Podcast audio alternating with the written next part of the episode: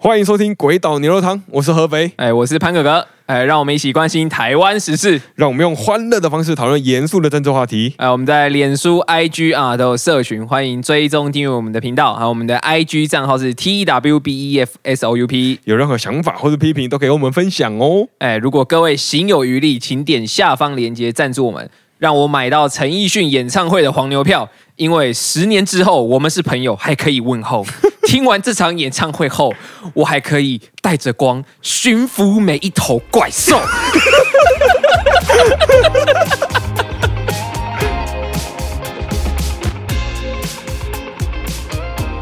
好啊，各位，啊，好久不好久见，没回。来啦。对，还是给得跟各位解释一下这两个礼拜到底发生什么事哎，啊？是是是，啊就是那个如果有在关心我的朋友啊，就会知道。我先一个一个按照当时的那个图片来说明、哦啊，这就是为什么我们今天只有两个人的原因啊。哦，是啊，因为那个时候呢，哦、那个合肥啊，啊，廉价在金门玩太爽 了，哦，然后他那时候就是回程啊，买不到票啊，啊，买不到机票啊，所以他那个时候就在金门啊找篮球要游泳回来，真的有人会信 啊？哦，大家都知道啊，哦，众所周知，金门啊，啊，因为以前发生啊，跟跟大家科普啊，哦，在离岛当兵的阿兵哥啊，那个部队里面是没有球的啊、 哦，就是因为以前很多阿兵哥就是抱着 抱着篮球啊、排球啊、足球啊抱着，然后就游泳去投供了。哦，你所以这样讲，还真的有人会信啊！靠，所以金门岛上是没有球类的，除了网球跟高尔夫球。我说请问抱得几颗才游得过来啊？等一下抱高尔夫会沉下去，好不好？呃，可那可能只剩网球啊。哦，所以那个合肥啊，那那个经过那个很长时间啊，哦，他那最后他用了一个比较聪明的方法，哦，他搜刮了整个金门岛上所有的雨衣。啊，然后用热熔胶的方式焊接起来，把它做成一个求生体，哦，就这样哦滑回来了。啊，真的啊，台湾人都应该跟我学一下这个技 巧。哦，然后小弟我潘哥哥我啊、上礼拜啊上上礼拜啊、去看那个 Super Mario Bro 哦，哦，电影版哦，好 好看啊！一看完之后就那个啊、我就那个订了机票啊、飞到蘑菇王国 去了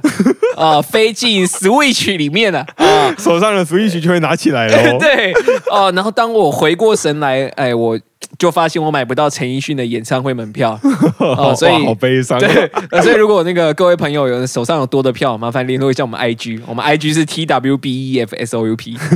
然 后哦，最后就是那个啊、提及啊啊，那个我们今天没有出现领导，好，啊、领导因为那个这次那个清明年假，哎，对，清明嘛，哎，是，哎，是清明年假他那个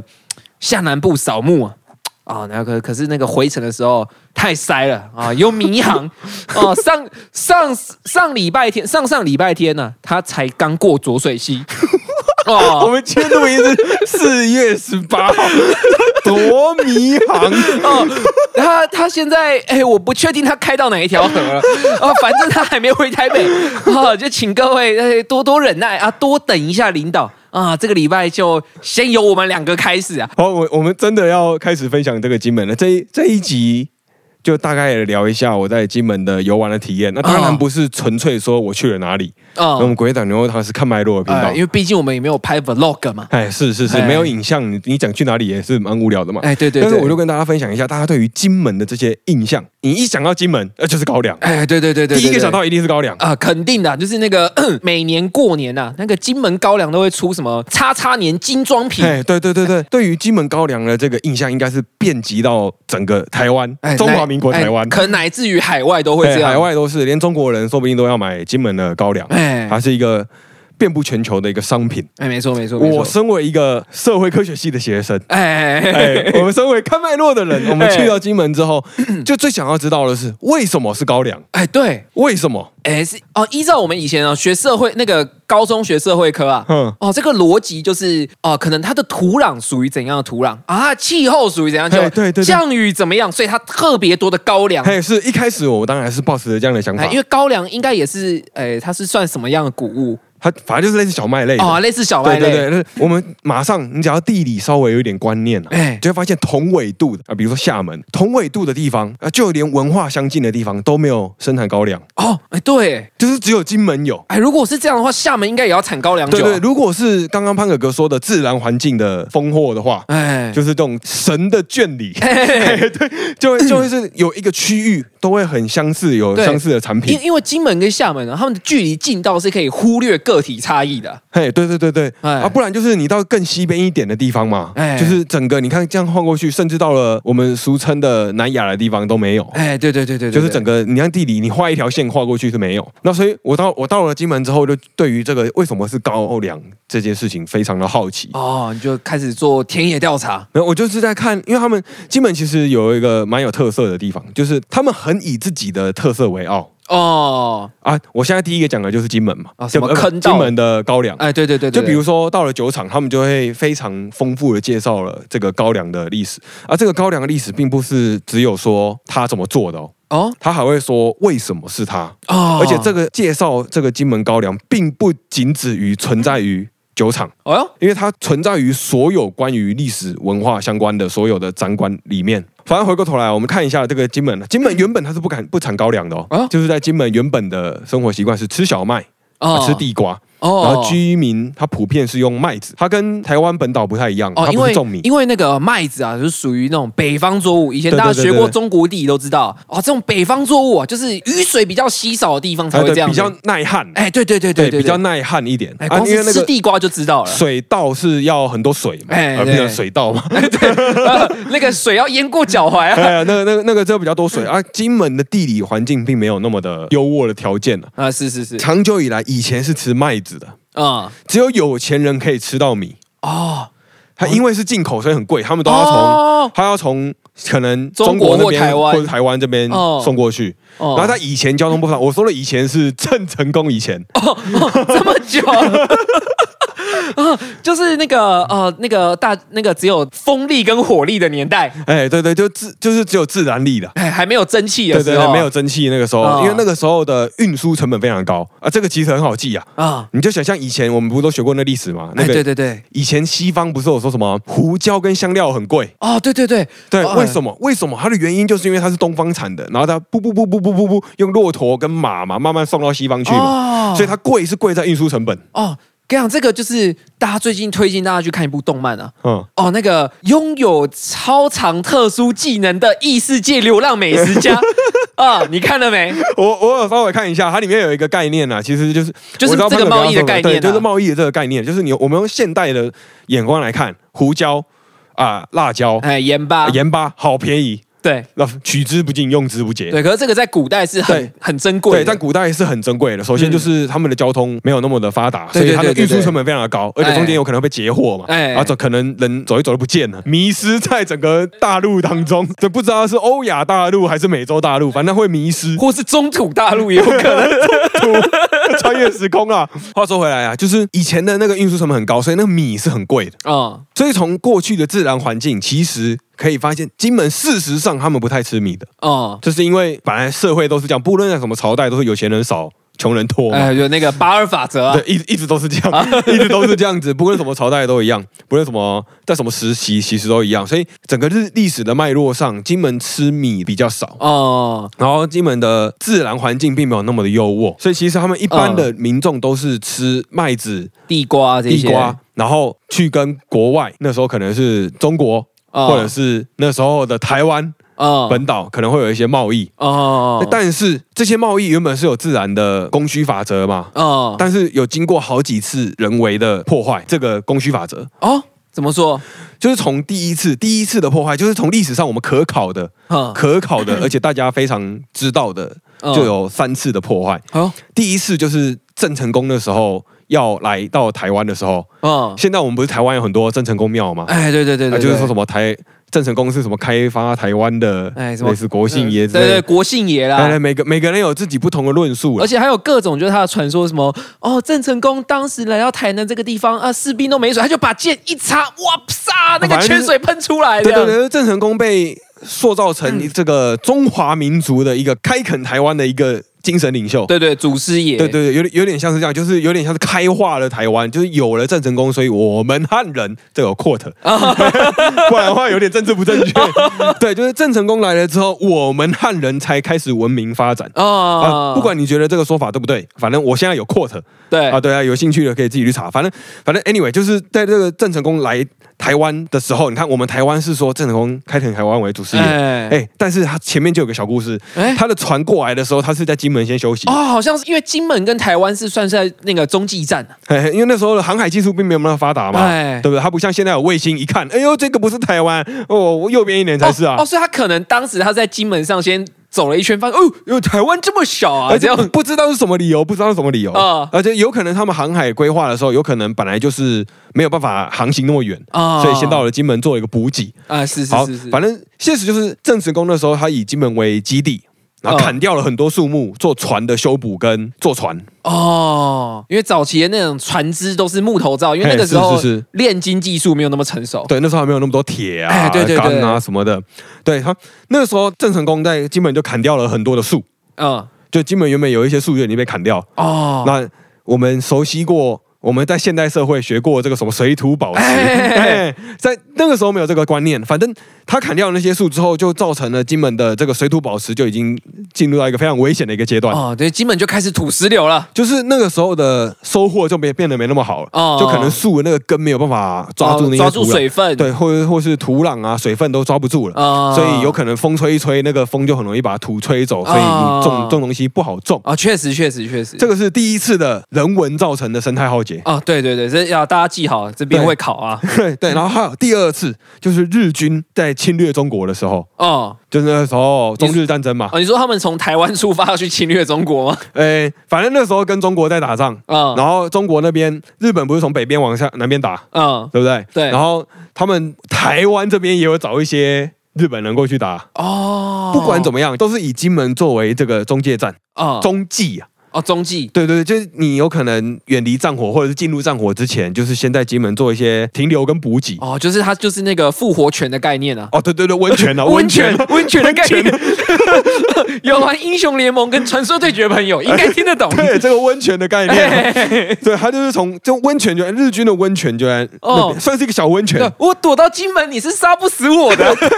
然后那那个时候呢，就是日军因为占据在那边，所以原本的贸易就断了。哦，因为有军队驻扎，所以自自然商人是不会进来的。对对对，就那时候可能讲中文的、哦广义上华文的这些族群本来在贸易嘛，对对对对跟对嗯跟台湾贸易或者是跟中国本土贸易，对在日军侵占的时候，我不知道用什么名词比较对，我们先讲侵占好了。啊，反正日军在金门对，的时候，日军在金门的时候，嗯那个时候的贸易就全部都断掉。哦，然后这个贸易断掉造成的后果是什么？当地的居民就不断的砍伐所有的树木来吃嘛，哦，就卖吃就所树有皮所有能够吃的东西都被现场现线下直接摘掉了，哦所以它就是没有那种轮耕的概念。 哦这也是我们以前地理课会学到 的。哦，对对对对对，刚刚前面说到的是水土保持，然后现在这边的是这个轮耕轮啊耕 啊，轮耕啊哦，嗯，这个纬度啊，应该是一年三货 区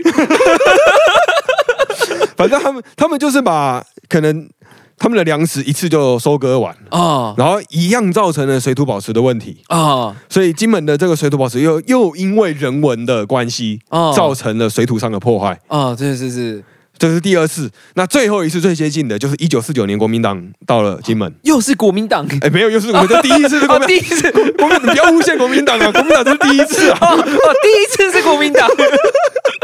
这第一次啊，就是上万人的军队直接登岛金门，嗯然后金门原本的人口就只有几万人， 哦。所以那但军个队一来军军民比军民比可能一比一对，就是可能到达了这个数字，所以吃饭的人就多了。哦然后一样，因为在战争，所以没有任何贸易，哦，所以再一次的破坏了当地军门的水土保持。哎、这样其实金门蛮惨的，因为第一次郑成功到日军也 CD 了几百年，嘿，对对可对，能日军到国民党 CD 几百 年，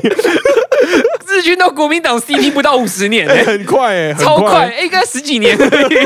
反正日军到国民党这个期间是非常短的，哦所以可想而知，我们经过这个脉络上的补充之后啊， 哦哎，是不是发现金门那时候的水土就已经非常的差劲了？ 哦，我本来想说什么野火烧不尽，春 风吹又生，这个怎么吹都升不起来不。起来啊！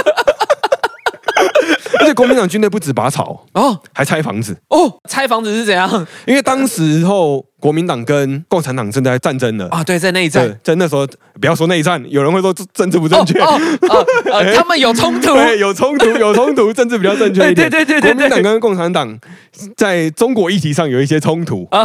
中国议题那个那个对啊，那那个那个时候正在打仗，然后那个时候来到了金门之后，那个时候他们就要建筑防御工事，但是那个时候他们是撤退来到金门，所以他嗯并没有带着一大堆什么铁啊、钢啊之类的来，而且他们的船那个把人载一载，可能就满了。嘿嘿，他不会拆掉船来建碉堡，哎对，就不太符合务实情况。哎嗯然后那个时候因为事情非常的紧急啊，一登岛他们就怕明天共军就会打过来，哦，很怕的是这个。对就那个时候是紧急成这个样子，所以那个那个时候国民党军队，我们接下来都简称国军，啊，国军哎、啊，国军国此军。处的国军代表国民党军队。哎，对对对，但也是国军呐、哎对对对中华民国的军队。 啊，也是也是，国军那个时候到了金门之后，就跟当地的民众征收了他们的房子的木板。哦，就有一些民众不是以前的房子，我不知道各位知不知道，现在不是用那个铁帘拉下来吗？哎然后或者是有那种铁卷门，对不对？哎那以前没有铁卷门，人是怎么关门？哎，就是两片门板吗？还是哦没有哦，是那种像庙有一个门栓的那一种，是不？对，就是以前的门是木门，然后你木门合起来之后会门栓栓起来。哎可是这种门栓很容易中间会有缝隙，会被人小偷可能放什么东西进来。哦所以如果大家有看过以前的比较比较还原的古装剧的话，哦大家会可以发现，在他们木板门关起来之后，他们还会在门前面用一大堆的木板把那个门挡住。哦有点像我们铁卷门这个概念，像我们的现在店家关门之后，不是玻璃，照理说不是玻璃门关起来就好了吗？啊，玻璃一打就破了啊，呃，对他们以前也是这个概 念，啊啊有道理有 道理就可以想象以前没有铁卷门，啊。所以他们就用木板一片一片的把那个门挡住。哦，所以一开始国民党征收了这些木板，对他征收了这些木板，啊然后他们就建筑了这个防御的工事。啊，哦，我们不是在讲高粱吗？为什么要讲到这个木板的部哎分？对，为什啊，么？，对，继续讲就会知道为什么。哎就是刚刚前面已经铺陈了，金门的水土其实并没有那么的优渥，哎，对对对对对，就是因为各种人文历史的破坏。哦，对对对，然后再加上国民党军队，啊，先天不良，后天失调。对对对，有点像，因为你那个时候也没有什么什么绿色环保概念， 看那时候谁知道他妈的要干嘛、啊？到了一九四九年的时候，国军来到金门之后，他们就拆掉了居民的木板啊，拆掉了居民的可能井的石头，哦哦，这样拿石头打共军是不是？呃，没来建筑防御哦工哦事，盖碉堡，盖碉堡，哦盖碉堡 是盖碉堡。 那个时候还有一个有趣的，他们连祖坟都挖来。哦，连坟墓都敢动。就是那个时候的国军，就是觉得说，如果连共军这个都守不住的话，你已经没有什么祖祖不祖国的问题了。哦，怪不得后来国军恶欲临头。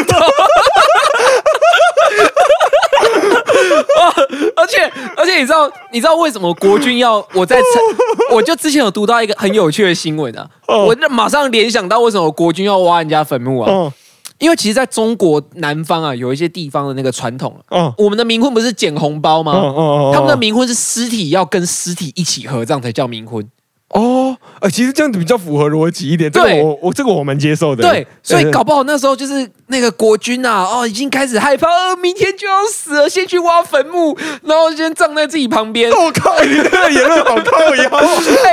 哎，不是不是，我是要说这些挖坟墓的以前都是先知啊。哦，哦，你知道，就是后来就是中国有一个报道啊，嗯，就说那个上世纪啊，哦，九十年代初啊，一对门当户对的冥婚啊，只要五千块人民币。哦，就是如果你家有男丁死了，你去买一个女女女性的尸体，嗯，嗯嗯哦，嗯，只要五千块，而且是门当户对嗯嗯嗯嗯哦。然后就他说，到了本世纪初啊，哦，两千年初，嗯，哦，这个价格居然从五千块涨到五万块嗯哦，哦。然后到了二零一零年啊，十万块只能保证配上婚，就代表你配到的尸体，你不确定她是什么人，但你只知道她是生理女性。哦，哦就是哦可能是那种很小的四五岁的，哦啊，也有哦可能是那种七八十岁的哦。哦，哎，这个这个报道，是有这样讲，哦哦，然后就有他说到了二零一六年呢、啊，十五万以下连一根骨头都买不到哇，哦，所以你看这个通货膨胀几倍，通货膨胀我我算不出来 了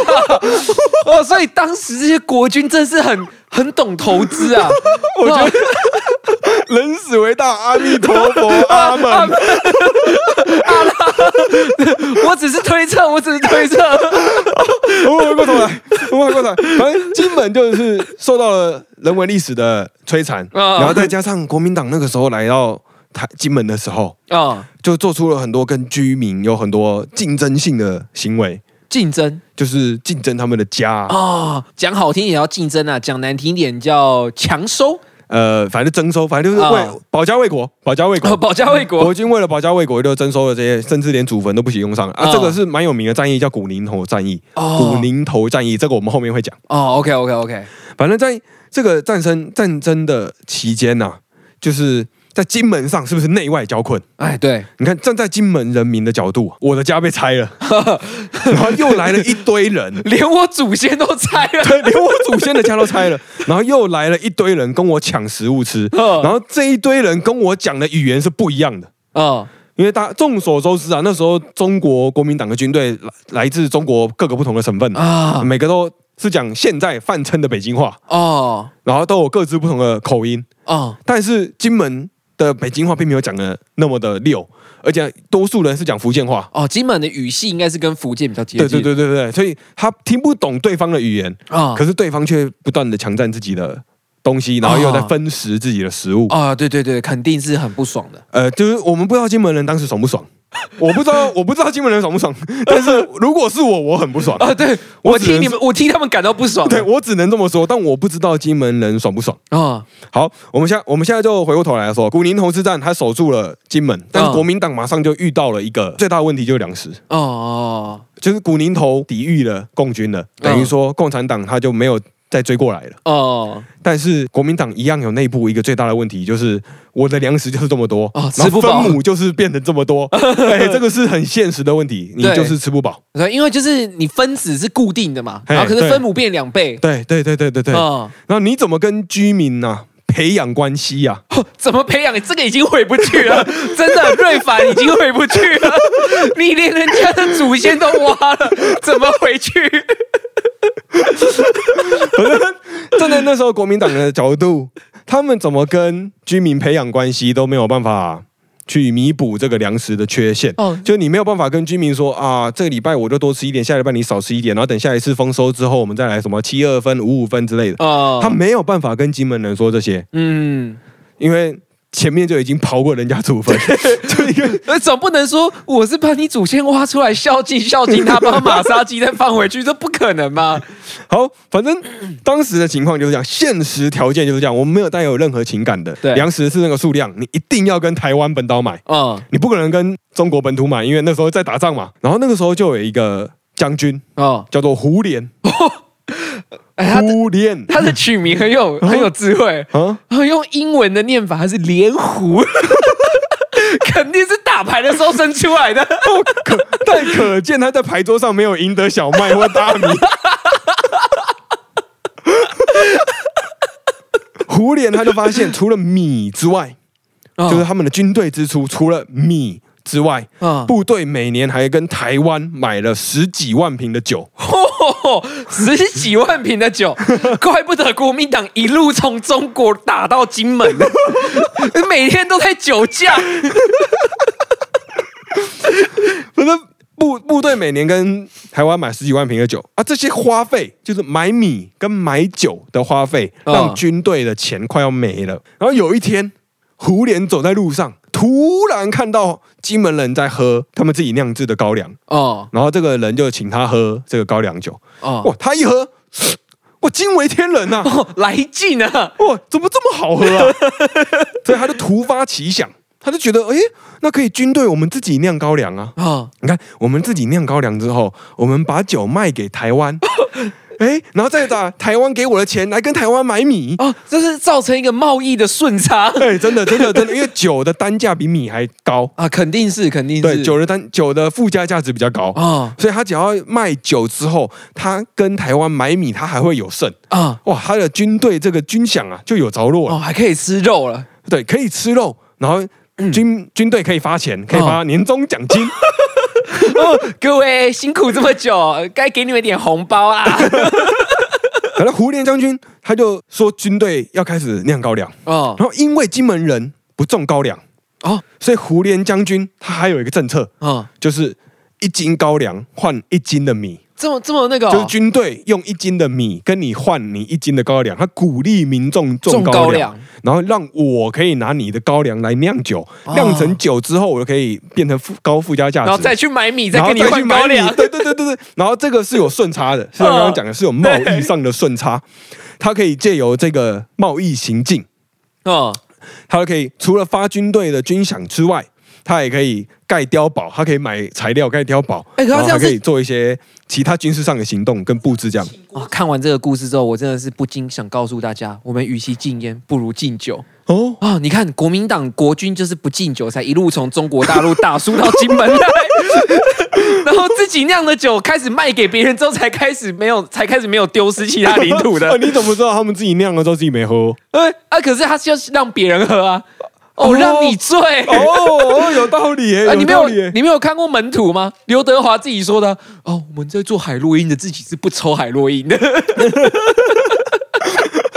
这什么结论？啊。反正这个就是我们对于金门的高粱的一个小结好论的，啊。这是金门的一个高粱的脉络，哦大概再小小的回顾一下，因为刚刚前面讲的有点多，然后简单几句话。啊，简单来说，就是金门一开始不种高粱，对，哦金门高粱是历史人文的产物，哦，它是人为而对，制它的是，人文产物，对对对它不是因为环境因素而产是，它不是因为地理环境产生的，对对对对，对一个结果。然后，呃，环境因素呢，就是因为过去的历史，像郑成功啊、日军跟国民党军队对军门的水土有很大的伤害，哦，然后之后造成军门的这个粮食已经有点短缺，对然后再加上那时候国民党的军队进驻军门防守对啊，这个期间啊，吃东西的人变多了，哦，然后就造成财政上的负担，粮食财政上的负担，哎然后当时的将军胡琏就做出了一个决定，由官方来酿高粱酒，哎，然后买高粱、酿高粱、哎卖高粱酒，哎对对对，买米，嘿嘿嘿嘿然后赚钱发大财。哎 哦哦，没错，这个就是当时那个国军赚钱的方法。嘿， 是啊，先去喝杯高粱，尿个尿。压压惊一下。 对，没错没错。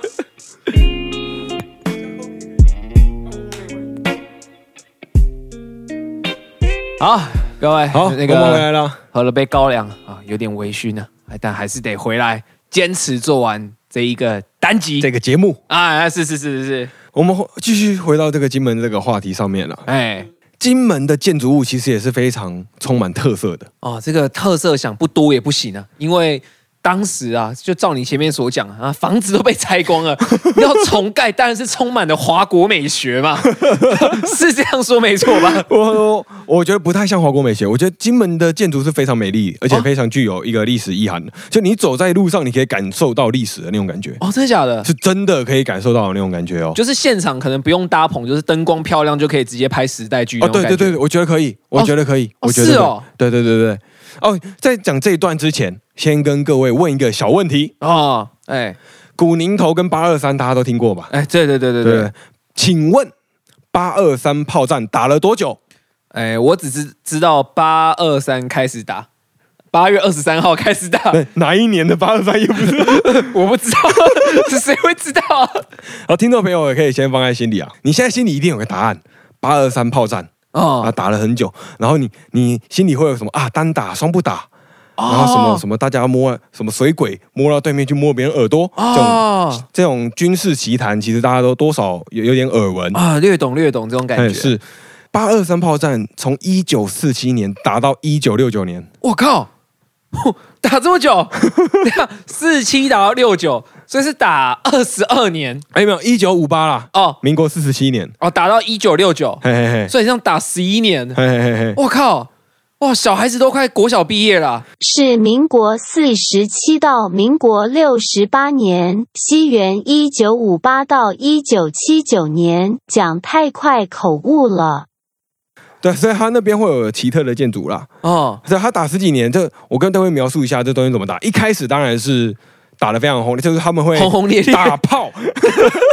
他们打很多炮过来金门， 哦哦啊，金门也打很多炮过去厦门。哦，我以前有听说过什么金门什么平均每零点八平方公尺之类的单位都有落下一颗炮弹过。哎， 对对对对，就差不多是那个时期打的。哦他那个时候就是在金门有统计啊，他就说前一个礼拜，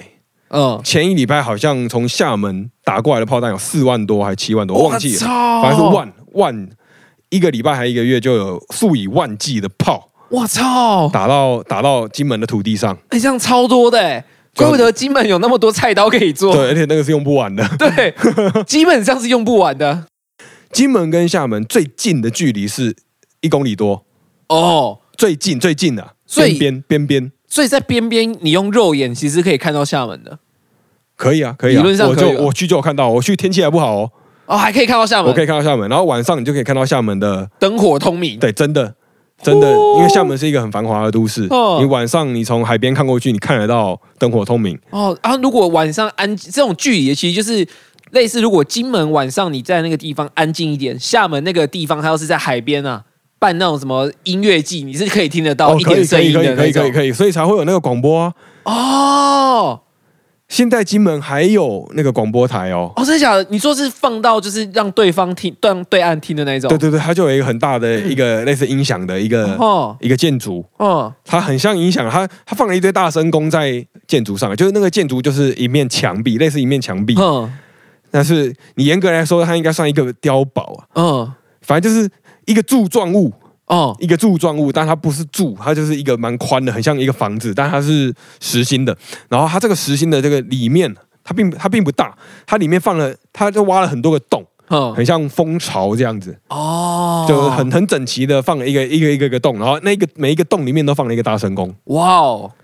然后就是要去向对面的，信心喊话！对对对，要感化对面受苦受难的同胞。我靠，嗯好屌！到现在还有在播呃，现在在播的应该只是宣示性啊。哦。对，现在有点像是一个观光的样子啊。哦我不知道现在在播的用意是什么，但对我来说，我觉得它是观光的。哦，对我来说，我觉得是啊，所以这也是像我刚刚说，是充满特特色跟历史意涵的一个建筑嘛。嗯就我看到，我觉得它是一个历史意涵，但是哦我不知道有没有人看到会真的觉得说，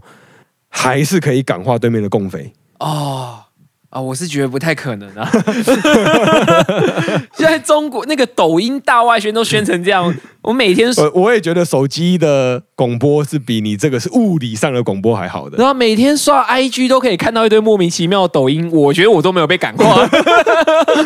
好，Anyway，我们都回过来，这八二三炮战打了很久，然后那个时候的真实情况就是，共军会有事没事就射一发的，哦他们真的是有事没事射一发哦，哦，真的假的？就是他不是说某一个时间点，然后他开战了，那砰砰砰砰砰砰砰砰砰砰砰砰，这样嗯不是这样子哦，嗯那是就像我说了，他打了十几年嘛，嗯，他打了十几年这个八二三炮战，然后对他前一个月他射了四万多发，但后面十几年总共射了七万多发，也就是说他总共射了七万多，但剩下的三万是分在后面的十几年的。哦，然后有可能这种感觉有点像是那个那个共产党啊，那个中共政府，就是跟那个厦门的那个军队就说：“哦，我不管啊，我一年就是给你三千颗炮弹 啊，给我打完。哎，我觉得你这个猜测蛮正确的哦，为 什么？因为这个。在历史脉络上来说啊，嗯就是这个是金门的那个他们的介绍官写的，这不是嗯我讲的哦、这不是我评论的哦、这是他们写的哦、啊。他们是不是事实？我觉得听众朋友可以来做出一个判断。哦他就说那时候八二三炮战为什么要打？你古宁头你已经攻不下金门了，为什么还要过来？因哦为那个、八二三在古宁头之后，对对对，古宁头是一九四九年国民党军队一到金门之后，哦就开打然后了。十月多吧，然后那个时候就是在晚上，共军突然就从好像什么第十师、第十一师、第九师，反正就是从各地啊，然后从金门的北边、东边还有正北边，就是嗯西北、东北还有正北啊。哦，几乎是要被十面埋伏了啦就几乎就是夜间就突然就杀过来，哇，然后那个杀过来的时候，就是国军就英勇抵抗嘛，嗯，就是各种，然后好像杀了好像三两天一夜，哇，就从天还没亮的时候就一直在打打打打，然后打到早上，然后又再打到天黑这样。哇就是期间就是共军就一直上路，一直上岸，一直上岸，然后。国民党的军队就一直想办法守住抵御金门这个外敌啊对对对对对对，嗯就是各种调配兵力什么的，然后好不容易把这个金门给守住，然后后来共、哦后来共军是因为退潮了，嗯退潮了之后，他们的船没有办法继续攻击金门，就他们的补给补不过来啦，嗯嗯，就是共军前线来了嘛，可能往前推进了一点点，嗯，就可能把国军往后打退了一点，可是后来潮汐潮水退了哦就知道谁没穿裤子了， 潮水退了，然后他们的后继攻击力没补上，嗯所以国军就可以从金门的南边调配军力。然后到北边去镇守，哦，嗯然后后来就成功守下了金门，因为你再等到涨潮就十二小时后了嘛。哎，对对对这对是对，最基本的地理。 啊，这地球科学 知识，十二小时后啊，那个坦克车已经开到了嗯啊，，坦克车开到了之后，基本上共军就上不来了，哦，啊嗯基本上就上不来了，就装甲车啊、部队什么都到了之后，共军就上不来。哦，那然后那这嘿这个战役就是成功守住了金门。好，Anyway，我们回到八二三炮战。八二三炮战他们说的理由，金门官方说的理由是说，那个时候毛泽东的三面红旗政策，嗯，像什么全民大炼钢之类的，哦，人民公社那个那个那个时期，对对，那个时期，那个时期的毛泽东的政策造成了中国的很大的苦难，嗯，这是事实。哦，不是有人说什么？据说什么那个时代死了不知道几百万还几千万人，饿死的，对，饿死的我记得是一千多万，哼猜测一千多万，然后你光可以统计出来的就好几百万。哦，然后有数据的就几百万了。这样这样那个时候其实这样讲起来，中国他们内部的内耗应该是蛮严重 的。就是中国内部都有很多人对于毛泽东的这个政治的地位有所不满，嗯嗯嗯所以就对毛泽东有一些政治上的攻击。然嗯，后那个时候毛泽东的曲解压力的办法就是干干干台湾，你他妈干嘛？台湾是我的， 哦真的假的？就那那感觉起来是这样，就是金门官方说的说法是这样。呵呵呵呵就是八二三炮战打的原因，就是那个时候中国压力很大，然后毛泽东就说：“呃，这个这个问题，这个这个这个啊，台湾哦，台湾是我的。哦，哎，这很像以前一个烂笑话，就问企鹅说你都在干嘛？吃饭、睡觉、打东东， 这种感觉。就就这是金门官方的说法啊，嗯事实是不是这样？我觉得如果对照历史事实的话，其实时期是蛮接近的啦。哦，如果对照史实的话，其实毛泽东在一九五八年的政治权力其实并没有那么大的挑战啦。哦，没有那么大，但是我们不知道共产党他们内心的那个标准是什么嘛。如果站在我们现代的标准的话，打仗应该是一个极高成本的事情。对啊，应应该站在说在现代在在什么时代都是吧？就站在现代，有可能会觉得哦，打了可能国际有呃有哦有有一堆有的没，但那个时期可能可能共产党读书的人比较少。我说可能，我说可能，这么喷哦，可能可能他不知道打了之后会引起国际间的动荡，嗯但是有有另一方面有加上了，就是那个时候共产势力正在崛起当中嘛， 嗯，对，有可能就是因为这个局势，我不知道是因为审慎局势还是无脑乱打，反正哦最后共产党做出的决策就是对结论就是十年打三万发对过来结， 结论就是这样子，所以所以他他才会是打交差的， 嗯就他不会特定瞄准任何一个地方打，他不会特别瞄准金门的什么军事要地打。哦实际上，他也不知道金门的军事要地在哪里。嗯，在那个时期，一九五八年或者一九六零年代，搞不好他们那时候是类似在玩海军棋啊，哦，六之三射击， 有可能感觉，有可能，有可能，这只是我们的推测嘛。反正事实就是，他剩下来的十年间打了三万多发的炮，嗯，然后，然后他那个炮怎么攻击，你知道吗？嘿，就是有一天你走在路上，吃着火锅，唱着歌，突然之间旁边就蹦了。我操！所以那时候金门人就是其实走在路上被炮弹打中的几率是很高的，呃，有可能被炮弹打，有可能没炮弹打，所以我说金门为什么会充满特色的建筑，就是在他们的建筑物啊的嗯旁边，很有趣，都会有防空洞，哦，就随时你看到看天色不对就赶快钻进去，就是他们的，比如说像是以前的门，像是台北市的那个北门，或哦者像台南也有很多门嘛，哦就以前那个什么什么古城门对啊古，城门那种，嗯，对对，那个门都会是现在我们的古迹嘛，对对对对，然后你就对会看到那个古迹旁边都会有个防空洞。哦。然后那个防空洞是大概可以躲大概二十到三十人那种，哦，真的假的？是真的可以使用的。真的可以使用了，真的可以使用了。哦，呃，我不知道现在可不可以使用 了，但是看起来没有荒废很久，嗯就是看起来你会觉得它旧旧的、脏脏的，但是不至于必要时候不见如果要用还是会用的应该那说不种。至于不见，就嗯我看得到啊。哦，对对对，现在对我们对走在什么台北、桃园、高雄的路上，我不会无缘无故看到防空洞啊。呃，确实是很，我基本上没有在路上看到防空对，洞但是过金门你会看到很多防空洞，哦，但不会到遍地都是。哦只是就是你走，你骑机车骑一骑，你突然就会看到路边会有一个凸起来很像井的东西，但不是。哦，对它就是防空洞呵呵呵呵对，它是有历史脉络嘛，就是那十年之间，就是民间很容易受到炮击，嗯就这这个是一个金门特色的一个建筑的脉络。嗯，那另外，金门真的跟刚刚潘潘哥哥说的很很像，很像时代剧，哦，你说就是就是那种路上就随便街拍都很好就看的那种，边会有那种燕尾的那种闽式建筑，闽哦闽式建筑，就我们看那个行天宫庙啊，哦或者什么什么妈祖庙啊，哦那种那种庙就是闽哦式哦建筑，那种燕尾，对燕尾燕尾就是那个那个房屋檐啊对它那个屋檐，对对对对对对对会有砖瓦的，哦然后会有庭院的。哦古色古香的对啊，对对对对，哦就我我们现在到台南会有一个区域是古色古香的嘛，啊，对对对对对不对对对，哎然然后现在在台北啊、呃比如说擎天宫，就是那那一个地方是古色古香，哦，但是在金门呢、啊，嗯你会有一整个街区全部都古色古香，哦你会有一整块，就是你大概骑车大概五分钟以上，我哦靠，全部都是闽式建筑，哦都没被都跟掉啊，没有，全部都变成国定古 迹了，都不能拆了。哦然后他们的窗户甚至都不会是现代的什么气密窗、玻璃窗哦，哦都是那种旧的，旧的，就是有一些甚至是只有布的。哦你说像以前那种。古代那种呃那种时代剧什么，把窗子推哦，开对的对对对那对种对，木板的木板的木板的，哦或是只用布去遮住的，哦然后或者是只有木杆的木杆、哦木杆在那边，就哦不会懂懂是懂铁杆。如果说哦我们现代建筑一定是铁杆嘛，对，就像那个佛罗多的在 那个哈比人村的那种窗户一样啊，那哦，种对房对子，对对对对对对对对嗯对对对，大家都可以想象，真的就是遍，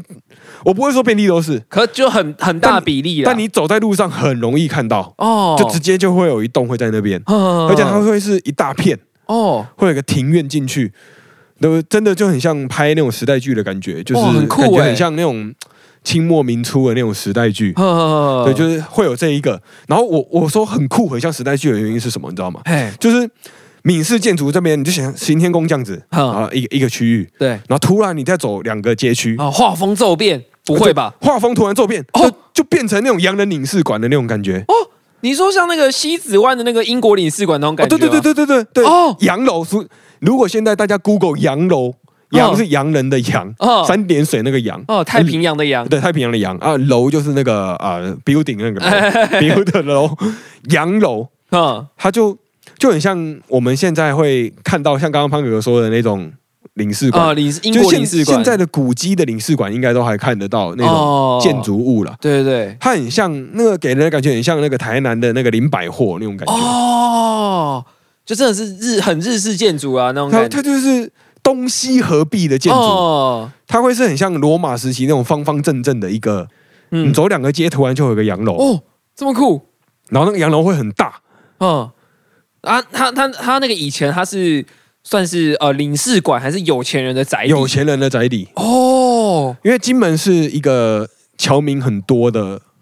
一个地方。哦因为他们那边的水土发展并不好嘛，哦，所以要靠贸易，对对对，它不像台湾本岛有那么优渥的土地，嗯， 对那边的土地被郑成 功，哎，被这个华人祖师爷对，给搞成这 样，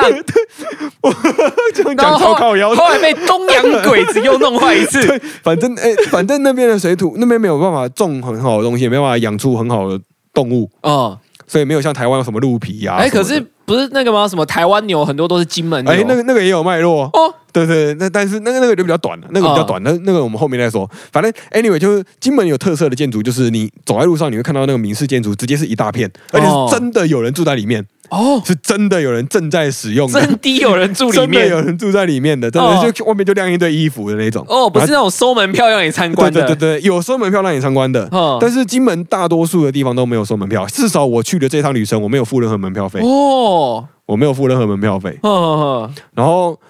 过几条街，你就会看到有那种洋楼的地方，然后那个嗯洋楼就会介绍当地的为什么会有这些洋楼。哦，但是我必须要说，金门县政府并没有把。历史脉络讲得非常的好，就我我蛮失望的，哦就他他会介绍这个洋楼的，就虎头蛇尾那种感觉嘛。对他他会介绍这个地方有洋楼，嗯介绍说这个洋楼是谁盖的，然后他嗯开始盖，他会开始介绍金门有哪些洋楼。嗯但是我现在已经身在这个洋楼里面了，我想要知道的是这间房间是干嘛的，哦，因为养我们我们现在去逛那些古时候的建筑，我不知道这间房间是干嘛的嘛。嗯就像我进到这一栋，假如说是潘家好了，哦我进到潘家，为什么他家有二十个房间？哦哦，然后为什么只有两间厕所？呃 对对对，我我就想知道为什么你就二十个房间，然后每一间房间为什么有些大有些小？呵呵呵呵呵就你你现在拿来挂地图的地方，嗯它以前是干嘛的？哦对我我想要知道这个哦，对对，对然后为什么神明厅要放在一进门的地方？呃对对这种对感对觉，嗯对对对，就是你可以介绍说一进门是神明厅，然后旁边是祖先厅，类似这样，然后说什么旁边是什么媳妇厅，然后再来是什么亲戚厅，就你可以这么介绍，嗯，但他没有，哦，你他就没是有介绍，你就是拿到一张完全空白的图啦，啊你就进去自己探索，但你也呃不知道对里面是什么。对对，就是闽式建筑也好，洋洋楼楼也也好，好他没有介绍当时候这个建筑在当时的功能是什么。哦，但他有说洋楼因为比较高，洋楼有四层楼这么高，哇，三三真的是三四层楼这么 高啊！洋人到洋楼大概有三四层楼这么高，啊哦所以很高啊。 所以他他那个时候的用意，他有说这个洋楼的用意，就是因为它是石头做的，嗯所以它不容易被打弓坏箭跟投石破坏，哦所以那个马贼会比较难进入，哦，或是盗匪， 因因为以前会有海盗嘛，呃直接 嗯 对，不知道从哪边登陆，然后就过来抢要抢，嗯然后因为他既然是海盗，他就比较不会有那种完整的器具，哦。他不会有那种工程火炮，没有这么高规格的海盗啦啊对，大家以前看过那个《新基督山恩仇记》就知道，海盗都是拿短刀的。哎哎哎哎哎，就是他他们装备会比较简便啊啊对对对所以对住在对洋楼这种石头建筑，你那个他妈的那个石头门一关起来，没有人、嗯相对安，全啊。没有人攻得进去 啊，绝对安全啊！而且你还站在制高点呢，从三层楼可以射弓 箭，哦，丢颗石头就砸丢个死对他丢了。颗石头可以打败这个想要抢你家的人，所嗯以他说洋楼是有钱人住的，嗯，然后民事建筑反而是比较少，比较没有那么有钱人住的。但是我去的有一个地方，有一个民事建筑，大概有可能有长宽可能各有一两百公尺哦，我操，这么大！没有，就是它是很大一片。它我说是整个园区哦，整个家园，整个大家小园，然后他他就有说那个是一个很有钱在日本经商的一个华侨，然哦，后后来回来台湾， 不不，后来回到金门，嗯回到他的故乡之后，他就盖了一大片给所有他姓林的亲戚住。哦是，金门邻家，对，就是那个时候他有他有这么写，嗯，嗯，然后他好像还有另外一个很大的宅邸，是说他跟那个板桥林家很好，啊哦，那个姓陈还姓刘，我忘记了。嗯对，，反正就是在金门有一些经商的，然后他们都会盖一大片，哦那一大片是真的很大一片，你就看那个长宽各一百公尺，哦，你在看家多大里片走会迷路那种啦。会会会会会会会会会，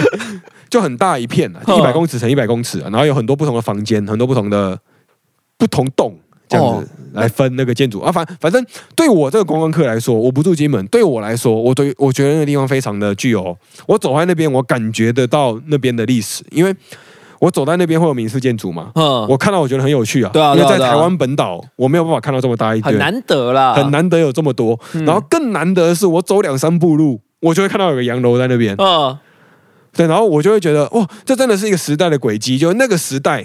就同时有洋楼跟闽式建筑存在。哦，然它后不像现代都是水泥丛林这对，样。然后在现在有文化融合这种感觉啊。啊，对啊，对啊，对啊，就是一个蛮特别的体验。嗯，那些洋楼啊，或者闽式建筑，现在都变成金门的古迹啊，哦，他们都被用在什么金门国家公园下面，可你比如说里面有些是有人住的有吗，人住啊，但他不能哦把自己的房子拆掉。哦，而且所以我它记不得能改建，它不能有违建。可以改建，可是要完全不能在破坏在不能破坏结构的情况下改对建。对对对，然后而且它也不能用过多的现代器材，对就它可能要用砖瓦去补它的屋顶之类的。而且我记得他们连什么要装个冷气或盖个厕所都很麻烦。哦对都要申报之类对的。对对对对对，而且那对边的冷气都不是分离式冷 气，我定频冷气，哇、哦我有看到有一些不是分离式啦，我有看到蛮多变频冷气的啦，就是跟我们现代的使用需求其实有点不太一不太样相同，但我觉得有可能是卡在法规啊，哦有可能，对，就是法规上他们可能他们要有那个变频冷气，他们可能要打洞，而且可能没有啊，有可能是就是他在他们变被变成古迹之前，他们已经先装了定频冷气了、呃，对对对对对对对对对，这也是我觉得这是一个蛮大的可能性对。啊对啊对啊，然后现在要变频，他就要变更他的墙壁，对这样很麻烦啊、然后他要变更他的墙壁，就需要经过国家同意，他妈的，国家就不准他，这对样，啊，对啊，这是我观察到一个有趣的啦。嗯那再来，在建筑讲完了，啊，然后我我有去逛了另外一个东西合璧的地方，哎哎、那是一个喝茶的地方， 哦，喝茶，你你是说呃饮茶吗？哦，还是啊、军中乐园那种喝茶？ 是哪一种啊？哦，金门应该不太会有港式饮茶吧？哎、给我来一个牛肉饭加盖。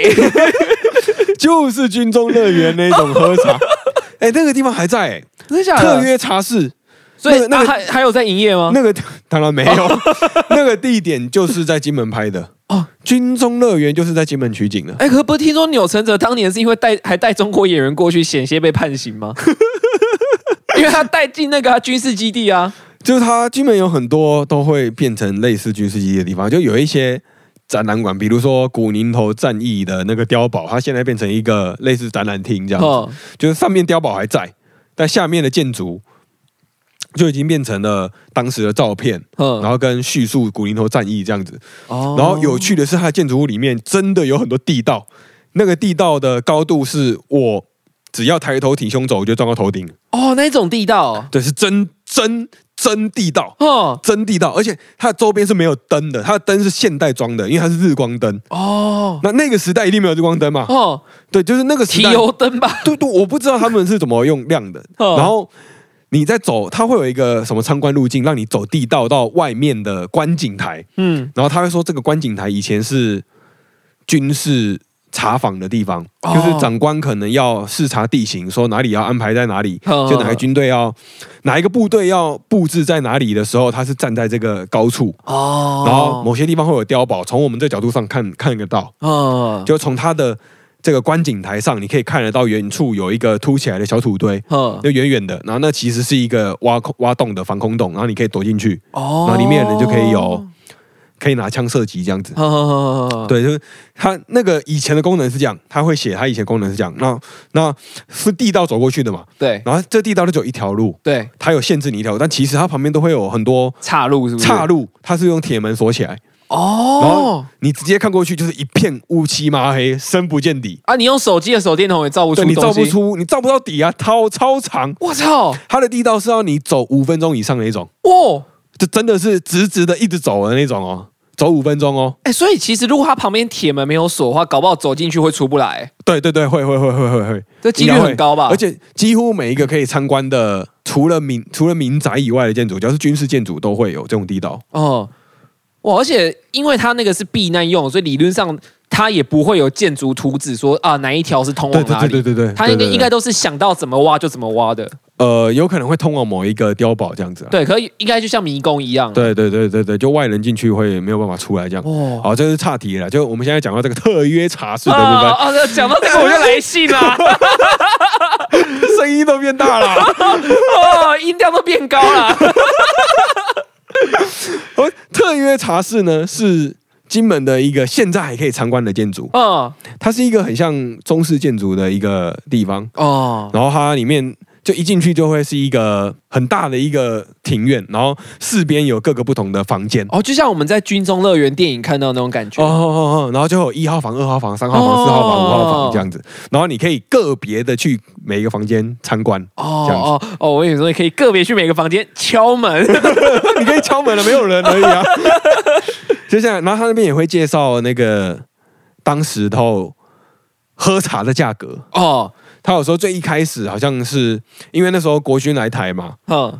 就是国军国军来到台之后，他们都是单身的男子，然后嗯俗称罗汉咖，诶、可以这么说啊。 应该可以这么说，应该可以这么说啊。那时候来单身的男子，你看上万人直接来，对，然后就会跟当地的女性有一些情感纠纷 啊，连结对，就是会有一些纠纷呐、啊，会有一些情感上的连结跟纠纷，啊，然后这个是当然是一个真正意义上的一个实质上的需求跟一个实质上的一个需要处理的问题。对啊，对啊，对啊，对，然后后来后来国军就在那边安排了一个特约茶室这样子，嗯，然后就不同时期的价格是其实都有随着当时的物价做出一些调整，哦但其实也可以很明显的看到那个交通跟管理成本的差距了。啊哦就比如说最一开始，好像一哦次喝一次，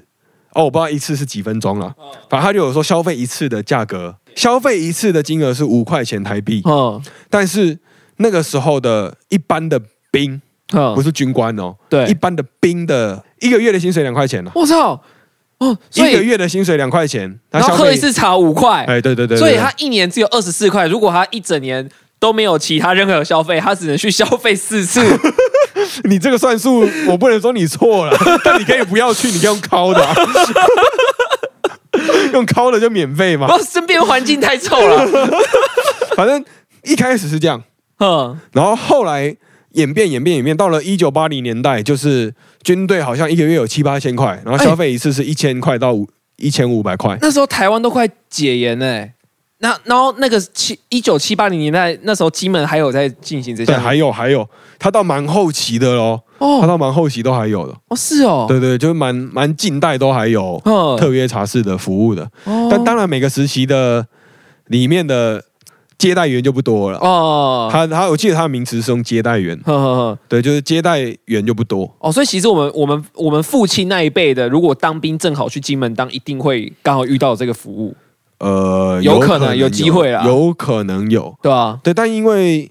后期他有说都是以军官为主啦， 哦，就比较就你如果是是后来新进去当兵的，就比较不会有机会享受到这个接待员的接待。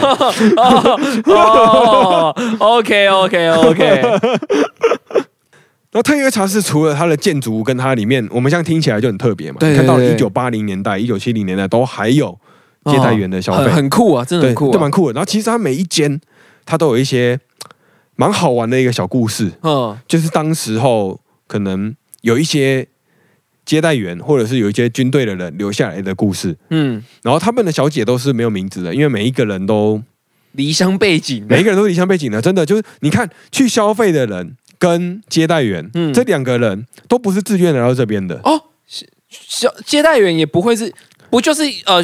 真的是需要钱才来做这份工作哦，吗、对他为什么需要选他？他前面一定有很多故事嘛。啊、有道理，有道理，对啊，对啊，他他前面会有很多故事，然后他那边就有写说，每一个人都是因为有各种不同的故事才来到这里。像、嗯像你为什么要当兵？呃，就对国家需要啊，对，就是那那个时期的人，他们可能自己离乡背景也有一个故事啊。嗯，对啊，他他为什么会从军，然后开始跟共产党打仗，然后后来辗转又来到离乡背景的金门了、哎，对对对对对啊，，对啊。那它里面就有很多小故事啊，这个小故事其实蛮好玩的，呵我分享一个，都短短的啊，呵，我分享一个，很快就结束，大家听听就好。啊，。我要分享的是军人阿海的故事哦，海哥，海公， 哎，不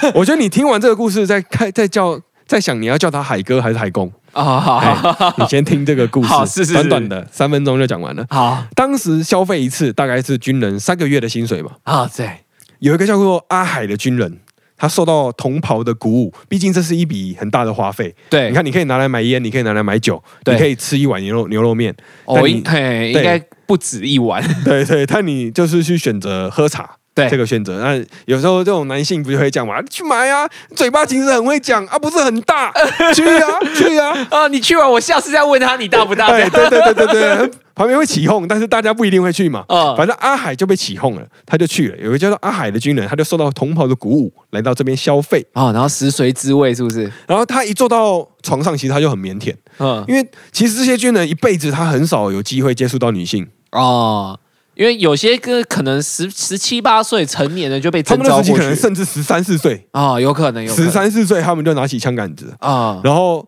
讲过话最多的是军中的男人，对啊跟长官的指令，哎，所以他不会主动开启话题嘛，对对对，对他就很对腼腆。然后那个时候的三号小姐就很温柔的问 他：“那你给我说说，当时你们是怎么在古宁头对抗共军的呀？”哦，这样水时间哦了，然后这个阿海听到了这个之后，当终于就卸下心防哦。嗯，当时啊，哇，那个连长啊，这叭叭叭叭，他就继续讲啊，聊、嗯聊到打仗，他的这个话匣子一开啊，侃侃而谈，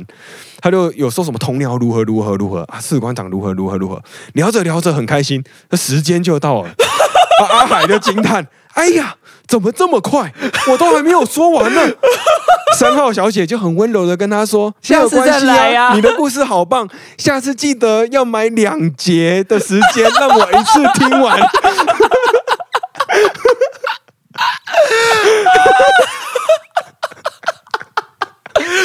我故事讲完了吗 ？讲完了这个阿海的故事我，要叫他海大头。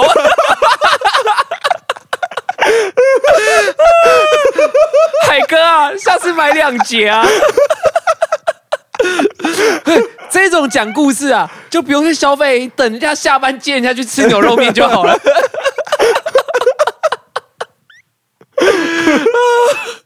哦，笑死！好，这就是他特别茶室有好多房间，他都会记载这些小故事，啊啊、其实都蛮好玩的，哦真的真的都蛮好玩，就是那个时期会发生的特别的故事，啊哦，我以为多轰轰烈烈，还山盟海誓。不太有， 不太有啊。其实其实画风一转啊，啊其实这个就像电影台词一样啊，就是若不是命运的捉弄，我也不会来到这里。哦，就是这不管是军人说。还是那些小姐服务员说对，不管是谁说，其实这句话都是一样的。哦，接待员啊，说错对了。对对，就接太远，就是他每一个人都是因为命运的不同的故事，啊然后所以才来到这个地方。对对然后其对实对大家对也都是尊重彼此的这个命运，这样子。啊，就是在金门有一个特殊的，就除了建筑以外，就进到了建筑之后，你还是可以感受到当时的氛围哦跟当时的故事。哦，那有看我们 IG 的朋友，啊，哎这个这个喝茶我们讲完了，哦哦，好，讲完了讲完讲完，OK 了，你 OK。跟兴奋的心情可以放下了。 哦，看到那个波峰之后就要到波谷了。就是有看 IG 的都有看到那个金门有一个很大的石头是无望再举，哎，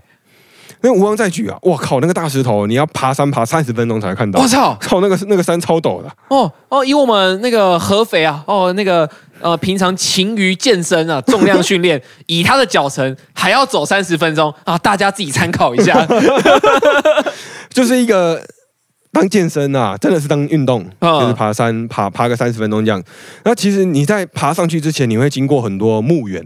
嗯，啊。你看到那个墓园的时候，它是那个什么英灵墓，哦，就就是那是个时候可能为牺战牲，争牺牲的人就为了保卫国家牺牲的英勇战士们。啊，然后其实他们里面看到都有一些很奇怪的姓氏，比如说像吉哦吉祥的吉，哦现在很很很多人说我要我要吉 你，哎，这个吉，哦哦，那个几啊？对对对，嗯嗯吉，我是姓战，哦战争的战，哦，那还有姓聂，聂风的聂吗？对对对对，就哦我们在小说中才会看到哦的聂，我在现实生活中没有遇过姓聂 的人，哎，我也还没有遇过真的对姓对聂对，的。但是小说中我们是看到蛮多姓聂的，对对对，还有姓申的，哦，姓占卜的卜的，哦还有姓买的哦，买姓卖的买哦买买卖的我买。遇到蛮多个的哦，真的哦，真的哦、我我都没有看到过。反正那那边一大堆都是这样，然后他都会写什么祖籍浙江啊，啊祖籍哪里哪里哪里啊，祖籍四川啊啊啊，啊啊祖籍什么哪里啊，广东这样，就每一个地方有自己各自不同的祖籍这样子啊。嗯就我觉得就是蛮有趣的啦，就是你可以感受到，就是加上前面刚刚那个军军中乐园的故事嘛，就那个嗯特约茶室的故事，就其实两个合在一起看之后，其实可以感受到那个命运齿轮转动的一个难过。哦，而且还有就是就是人对时代洪流的无力感。对，真的是我，我因为那时候清明刚过嘛，然嗯后那个时候我到了那个地方，我想到的第一个是会不会有人来帮他们扫墓？啊，结果都没有嘛。就我不知道有没有啊，哦就我想到的是不一定会有，因为我我你看这一群人，他们从中国大陆，我嗯，们讲中国大陆啊，对从中国大陆，他们随着军队来到台湾，他们并没有到台湾呢、哎，他们对死在金门呢、欸在中继站哎，对对，他们战死在金门，就不论是战死的也好，或者是在那边因为生病过世的也好，嗯或者是可能真的老死的也好，对，就有一些兵啊，嗯就是这些军人、这些兵，他们没有离开过金门的，哼哼哼哼哼，他们也没有回去家园，对就，他们祖籍浙江、祖籍广东、祖籍四川，嗯但他们从来没有回去过，毕竟还在打仗嘛。可能对他们对对有生之年，可能还在八二三炮战，嗯，有可能那个炮打下来，他们不小心就哦就没了。受伤，然后他们可能没有被炮打死，但是可能可能住院住了几个月，然后可能败血症之类的，哦，因为那时候医疗不发达嘛，对啊毕有可竟就嗯有可能有可能有很多原因都会对啊造对啊成离世嘛。对，就真正在战场上挂掉的人可能没那么多，嗯，但是因为战事而延误的就医也好，粮食也好，有可能会有很多牺牲。嗯，对，然后啊这些人他们在一辈子他们是没有回到国家的，他们没有回到自己的家园，嗯。然后也没有遇到什么现在什么中华民国跟中华人民共和国的争议啊、。对啊，哎、我以前就我高雄老家以前那个隔壁的邻居啊，哦他就是在路上走一走，走到一半被国民党抓去当兵的。哦，对对对，就有一些可能真的会是这种故事。那你看他他你至少这个亲戚或者是这个邻居，邻居，他当兵的经验，他还来到台湾本岛，他成家立业了嘛，嗯对对对对至少对，他成家了，但是在啊金门是没有办法的。啊，就就像我说的，金门原本的岛上就只有几万人，哦但是来到来了国民党军队有二两万人到三万人，哦，所以你用很简单的数学都知道，当地的女性是不够这些男性娶的。我们对就算同性恋有三分之一 好了，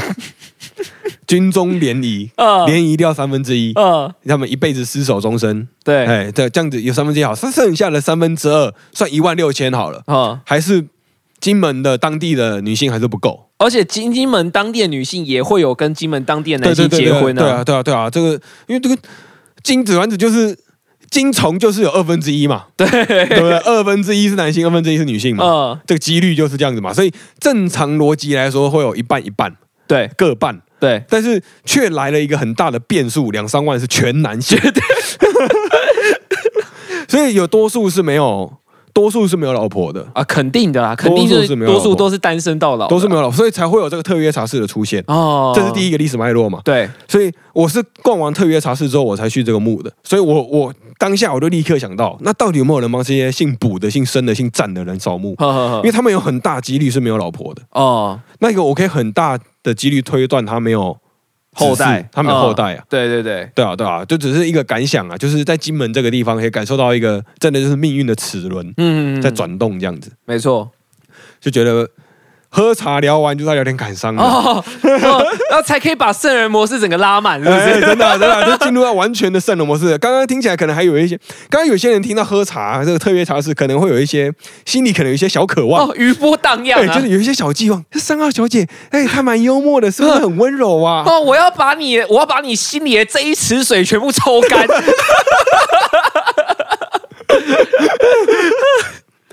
好了，我们再休息一下下哦啊，等一下回来再啊还分有享一最后趴一个小结语，小结语。哦，OK，OK，OK 当然我们这个鬼卵肉汤看脉络嘛，我们就回过头来用现代的眼光再来看哦这个金门的部分。好，啊等等回来，等等回来。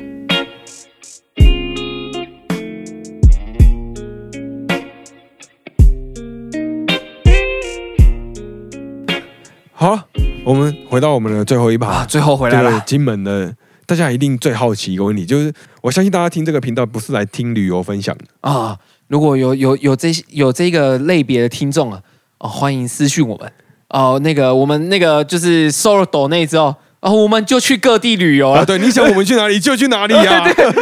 我们先从近的开始啊，嗯外双溪哦，我们这一趴最后就是来讲，大家一定很好奇，哎为什么金门这么蓝？哎，对，以前有耳闻过，因为我没有踏上金门的土地过啊、因为金门的立委，众所周知是陈玉珍啊，哎哎，金门只有一个吧？就就一个，啊，金门就一个立委，金门县就一个立啊，因为委，它是一个选区对，他就一个选区啊，他选出唯一一个是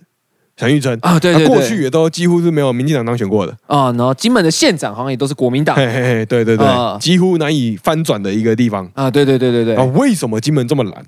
哎，这个感觉就是因为军队长期驻扎在上面，然后就是会有很多爱国教育这种感觉。对，就是感觉会是这样嘛。嘿但是到了金门，我们就可以实地的感受到这个意识形态的建立。啊，用体感来感受、对啊。对对，对对对，就是因为刚刚前面有讲过嘛，国民党军队到金门的时候，哎他们是拆金门人的家，哎刨金门人的祖坟哦。哎，对对对对对，照理来说，应该要被讨厌。应该要被讨厌。对，照理来说应该。而且刚刚刚不知道有没有听众朋友听出我那个文字上的奥妙。哎哎，怎么说？就是他们的军队跟当地的女性有情感纠纷，哦，对，哎这个是一个很委婉的说法。就是始乱终弃嘛。就是你如果你如果讲的比较激烈一点的话，就是强抢民女，哦，我不是玩弄感情，是强抢民女。呃、对，是强哦，抢民女，这个好重哦。对，就是一定会发生这种情况。你看人那么多，我手上有枪哎、哦，你敢反抗，我就打死你。当地的居民是没有枪的、欸，呃，对不对？对对对，这是一个很现实会发生的情况，而且加上那时候的国民党军队是人数是非常多的，哦如果站在国民党军官的立场，他怎么可能去抑制他的下属？哦，因为我强啊，现在我最强啊。因为我我怎么可能抑制他？我抑制他下属，我可能反抗我啊，哦。然后我可能共军我都打不赢啦。对，共军一旦打不赢，我的生死是小事啊！就算我活下来了，我他妈也会被斗掉啊！啊就站在我的私人利益上，站在我的同袍情谊上，嗯，这些金门人是听不懂我讲话的、欸，哎，对对对，所以我攘外必先安内，我先安我自己的士兵嘿就好是不是？了。站在军官的角度，就是他会放任，哎也不知道放任，他会睁一只眼闭一只眼。啊哎，对对对对对，军纪良好就是睁一只眼闭一只眼，哦啊，军纪如果不好的话就是放任嘛。对对对，我所谓的对睁一只眼闭一只眼，可能就是哦，你就这样，不要太过分对，啦，不要太过分，你至少不要拿枪嘛。哎，不对要穿制服嘛，啊对对，对对对，可能会有这种指令。嗯我这我这是我的推测而已啊，哦这并不一定是现实。不过我们从人那么多来看，就是两三万个男性直接到达金门岛上，对然后同一个时间，原本金门岛上的男女是一比一哦，啊，假设这是完美状态对对，就是自然状态。啊，哎你要嘛就是什么五点二比四点八，哎，对对对对对对，就是一定会是接近这种比例。嗯对啊，所以就是它原本的平衡被破坏了，嗯，所以它会有很多纠纷。对对对对对，所以原本的家庭，它一定会是被破坏的。你看，嗯你的老婆可能会被强抢，或者是你的女儿，哎，哦，你的姐姐妹妹嘿，对对之对，类的，对女性对，啊，甚至是如果是同性恋，那可能是长得比较优柔的男 性。我们现在包比较含各俊种性倾俏，比向较俊俏，哎比较是是是是对对对，世俗观念来讲，哦，在一般那个每个人以每个人的审美来讲，长得好看的都会被抢走啊，了。对对对，反正 anyway，就是站在当时金门人的角度，他应该要很讨厌国民军啊呢、哎，对，应该要很讨厌国民党的军队啊，哦那怎么会转变成现在这个样子？哦，该不会就是当时那个古宁头跟八二三啊，那个国军死守金门，哦，扭转那个当地的民心。这我我我觉我觉得是这样。啊哦，就是在这些战事发生之前，我们刚刚前面就已经说过了一些金门上的土地上的脉络，哎，就是金门人呐、对他们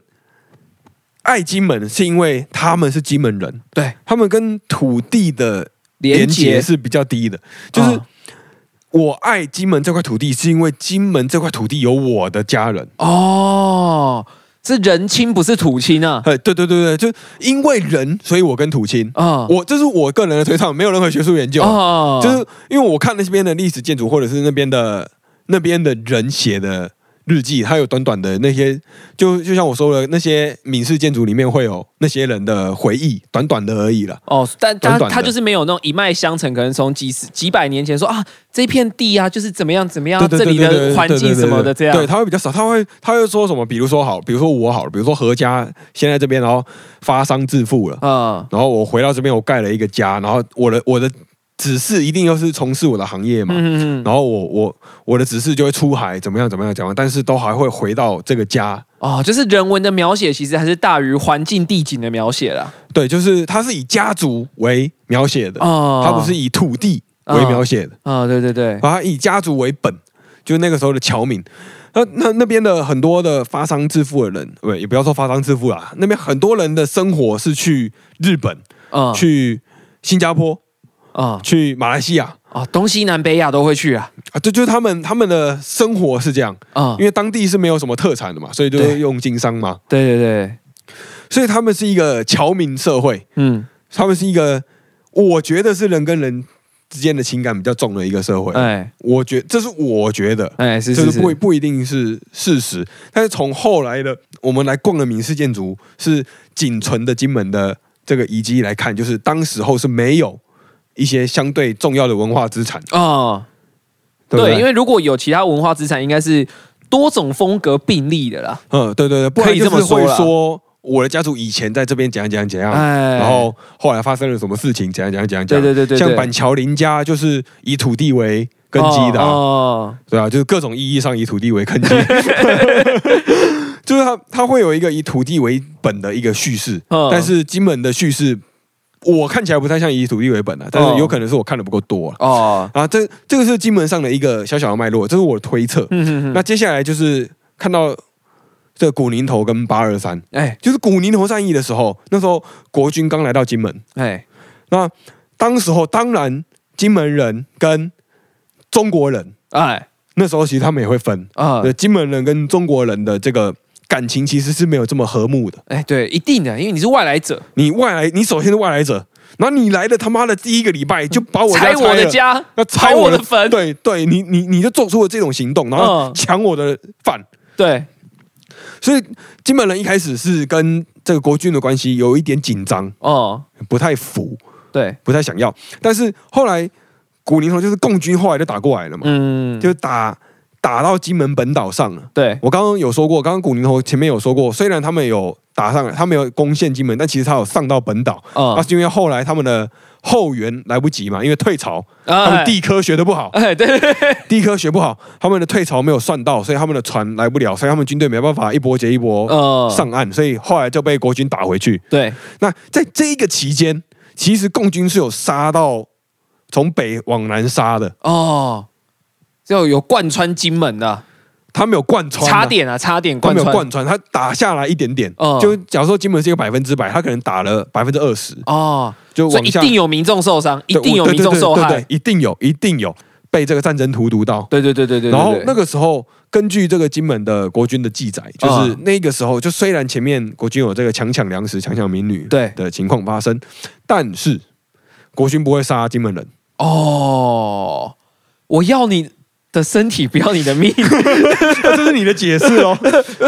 所以，但是共军杀来的那个晚上，哦，就是无差别无攻击，差别就是杀，哦不是穿共军制服的就杀，哦，因为在在共军的眼中，他不知道这个人会不会是不是伪装的？，对他不知道这个人是不是战士，哦他不知道这个人是不是会拿起刀突然砍向自己。哦，对所以对对对，共军来说，所有非共军的人都是敌人。啊，最理性的做法一定是这样对，这这是站在共军的角度，哦，他们害怕所有人都有可能是伪装、哎乔装的，对对，对所以对他对看到所有人都杀，对不管你手上有没有武器。是是是是是，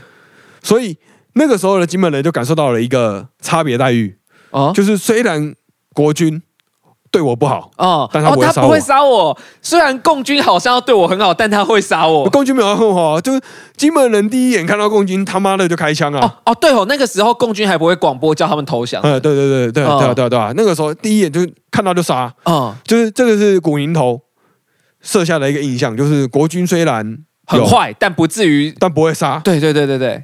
对，这个是前面嗯就是金门人没有那么讨厌国军的原因之一，嗯就是根据他们这些展馆的描述啊，嗯，根据这展馆的描述是这样。就是古宁头战役，国军守住了金门的家园，就是国军真的会有战士，会有国军的军人啊，保护金门，保护金门人。啊，我们时间继续往前演进，又到了八二三炮战了。嗯就是八二三炮战是一九五八年嘛，虽然在对中间过了大概八九年的时间，嗯但是这段时间其实军民关系有一些紧张，然后有一些需要耕耘的地方。嗯那我们刚刚也讲过，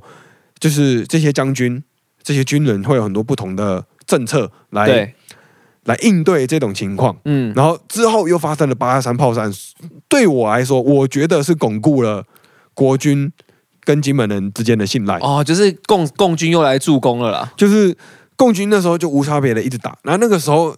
就有很多地道或者是很多防空洞是军哦人帮家、那些家庭建的，哦，一定是军人挖的啊。对啊，对啊，对啊，对对对他才知道怎么挖、啊，嗯，他才知道怎么抵挡这对些对东西。对，那在这个防御这个炮战的这个过程中，国军跟金门人的连结又建立起来。有一点像是共患难，哦，就虽然我们之间彼此有隔阂，哦有可能有过隔阂，但是在这个炮的无情的吹打之下，嗯然后我们还是要守住我们自己的命嘛。哦对，就我我想要你活命，因为你要帮我种种米或者是种稻之类的。哦，就有点像你以前考大学的时候，就是可能跟你感情没有那么好的同学，可是你发现你们两个一起努力。你们的目标是为了考上好学校，然后一起读书，你那时候就不会那么讨厌他这种感觉，呃，有点像这样共患难嘛。所以就是共患难，他们一起挖家庭的壕沟啊防空洞、对啊防空洞那些然后挖那个地道哦这样子。然后他也体认到，原来挖祖坟是有原因的，哦，因为共军是无情的攻击自对，己，他是保护，为他是要保护我们大家，他们不是要保护自己。他在保护自己的同时保护了大家。哎对对对那对站在金门人的角度来看，就是他保护了大家。哦然后他把他挖他抢我墙，他挖我坟的正当性也慢慢的建立起来。对对对，因为这个共军的洗礼是大家有目共睹的，没错没错没错，就是真真的会这样子做的。所以我我觉得就是这段期，而且它它是长达十几二十年的，对对你看对从一九四九年开始到一九六九年断交，哦，二十年都欸是一个战争时期耶，对就是接近两个世代，对，两个世代的战争的教育，嗯，就是这个教育是存在于每一个人的生活当中的。哦就是当你看到国军的时候，你除了要尊敬以外，因为他们真正意义在守卫家所谓园，对，这真的在保护金门人对，啊，真的在保护金门人。然后再来就是这种军事上的配合，嗯。会镶嵌在生活文化当中。 哦，就类似什么要演习啊，然后嗯大家时间到，听到声音就赶快躲进防空洞，这样。对对对对对对。然后因为这些军人，毕竟我我们。大家本来就混口饭吃的，你打仗也是混口饭吃嘛。对然后啊对啊我对啊我可能我卖面我也混口饭吃嘛。那我平常我也会感谢你的努力嘛，我都端碗面给你吃，这样、嗯，这样感情大家就越来越好。对，因为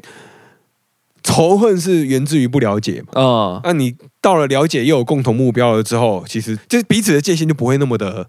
那么的明哦，鲜那么明明确，对，那么明确，对啊，对啊，就会慢慢的那个那条线就越来越模糊，最后对就对对哦会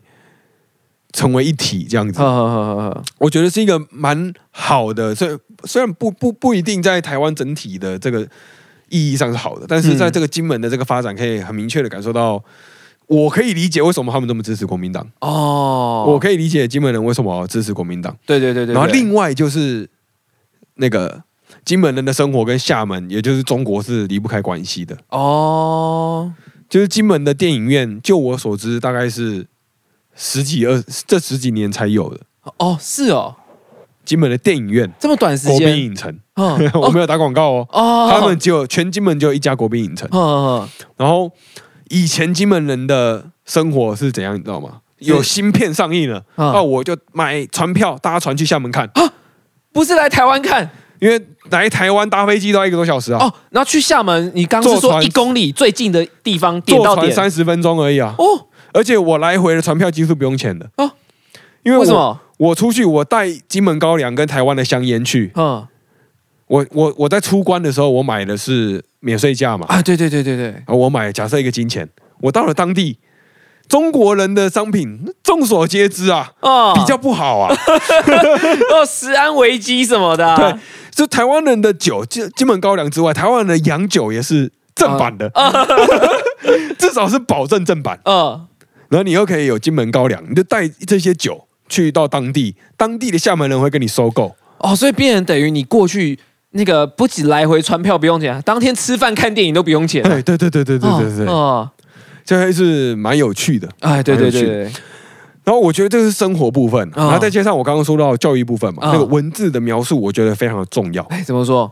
就哎你怎么叙述一段事情，其实会蛮，我觉得对于人的认知是蛮重要的。哎，对我突然想到，就是嗯，你前面有讲到高粱的那个地方嘛，好好好，那蛮前面的哎，。对， 很前面，这很前面。然后，但是我刚刚其实我想了很久啊，就是你讲到呃那个什么莲湖还胡莲，胡反正哦 胡莲，反正就是那个将军他走在路上喝了金门人酿的高粱，哼哼哼哼然后之后他就决定，他就觉得说，哎，这有赚头，然后就开始卖嘛。哼哼哼，然后，可是这不就证明呢？他在喝到在接，我先不管他是怎么弄到那一杯金门人酿的高粱，嗯嗯嗯嗯可是他有这个行为，就代表金门当地是有人在酿高粱的。嗯嗯。可是，对对对，那为什么？么在他喝完之后，他觉得哎、很很好喝，然后就就变成是国军在做高粱？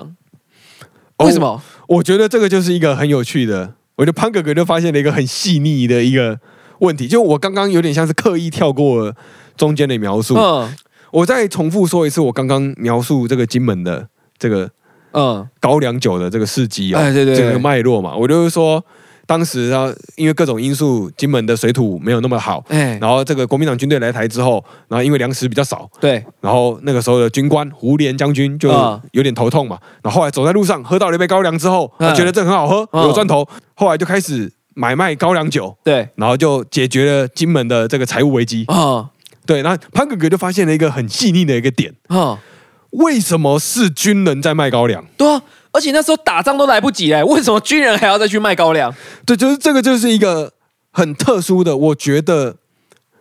文字描述很重要的一个地方。嗯，就我像刚刚那样讲，一般在看你不会马上想到为什么？嗯嗯我我我个人是这么觉得啦，我、嗯我个人是这么觉得，我不知道听众朋友听到我在最一开始讲的时候有没有觉得我讲的很偏嗯，袒？哦，以我的体感来讲，大概就是我参观完酒厂，看完文字叙述，晚上回到民宿喝高粱的时候才会想到，哎，为什么？ 哦，对啊，对啊，对啊，就是大概这样啊那个那个为什么会问？可是当别人要告诉我的时候，我会哦哦哦哦，我的那个疑问可能会慢慢的消失。呵呵呵，但是现在会让我会发现文字叙述的原因，是因为现在金门很明显在文字叙述上出现了一个转变，哦，就是这个胡连将军呢、啊，他其实是有一个展馆的，嗯，就他自己有一个展馆，哦，他自己有一个馆哦，呵呵，然后里面就有那种就跟那个中正庙一样啊。啊，就是会有说什么，这是胡连将军以前穿的衣服啊，哦啊，以前他穿的鞋子啊英，雄化他，对，有一点英雄啊，然后说他什么小时候读书的多屌多屌啊，然哦后受到外国的赏识啊，然后什么小时候后来妈妈叫他不要当兵，但他哦，不知道为坚什么持要真为国奉献自己啊呃之对对对他有类一个的理，由啦，有一个理由啦，嗯反正就有点英雄化、这个胡琏将军、啊。嗯，他们在描述的时候都一都会说胡琏将军就开始经营这个酒厂生意，哎，对但啊就没有回答这个关键的这个问题。这那个疑为什么是军人经营呢？，对这个疑问就一直在我心中越来越深。然后他后来就看到一个小角落，嗯，很明显是新的新写的，其实他就有一个不一样的描述。哦，他一样，这个前面的故事都是一样的，对对就是对，水土水土不好，啊，反正就是各种介绍人对事，各种介绍、对人啊事实地物都一样。啊，但是到了胡琏这个将军的时候，他就说他喝到了这个金门的高粱之后，他觉得惊为天人，嗯他觉得金门高粱很好喝，对有赚头，到这边都还一样，对，所以他就把酒变成公卖制 度。啊，所以哎，等一下，所以台湾会有烟酒公卖是算是酒的公卖，所以是从这个时候开始的那个时候，我记得国民党政府也在台湾做出一样的事情。哦所以才会有后来的二二八事件嘛，对对就是对所谓对对私烟案嘛，嗯那这当然就是另外一个脉络了对后话对不了对但是我们现在就讲金门的这个脉络的部分嘛，哦，就是那个时候，胡琏将军也是在金门搞这一套，嗯，他就是说酒只能公卖，哦私人的酒厂你不能卖了。哦，那你这个酒的老板，哎，不错啊，我现在聘你当我工厂的工厂的工头啊，哦。哦，你现在是替公家做事啊，对进了对对对国企啊，啊，对对，国企，对，就是他那个那个文字描述都多写了这一段，那后面嗯当然又一样，后面又说什么一斤高粱换一斤米的这样子，然后减减轻财务的负担，哎、超屌的、欸！后面后面都一样，但是就多了这一个描述，就以那个文字叙述来讲，差不多差一个段落而已。就差一个逗号而已。对对对对，差一个对动画，就就只有差在胡琏将军就推动了九公卖制度，对对对对对，就只差这一句话，这个甚至没有逗号，嗯，然后公卖到今天，对，就公卖到对公卖到现在，对，就他的一个决策，他他的决策让这一家私自己在酿的这个民营企业，嗯，我自己原本是靠卖酒为生的嘛，对然后变成了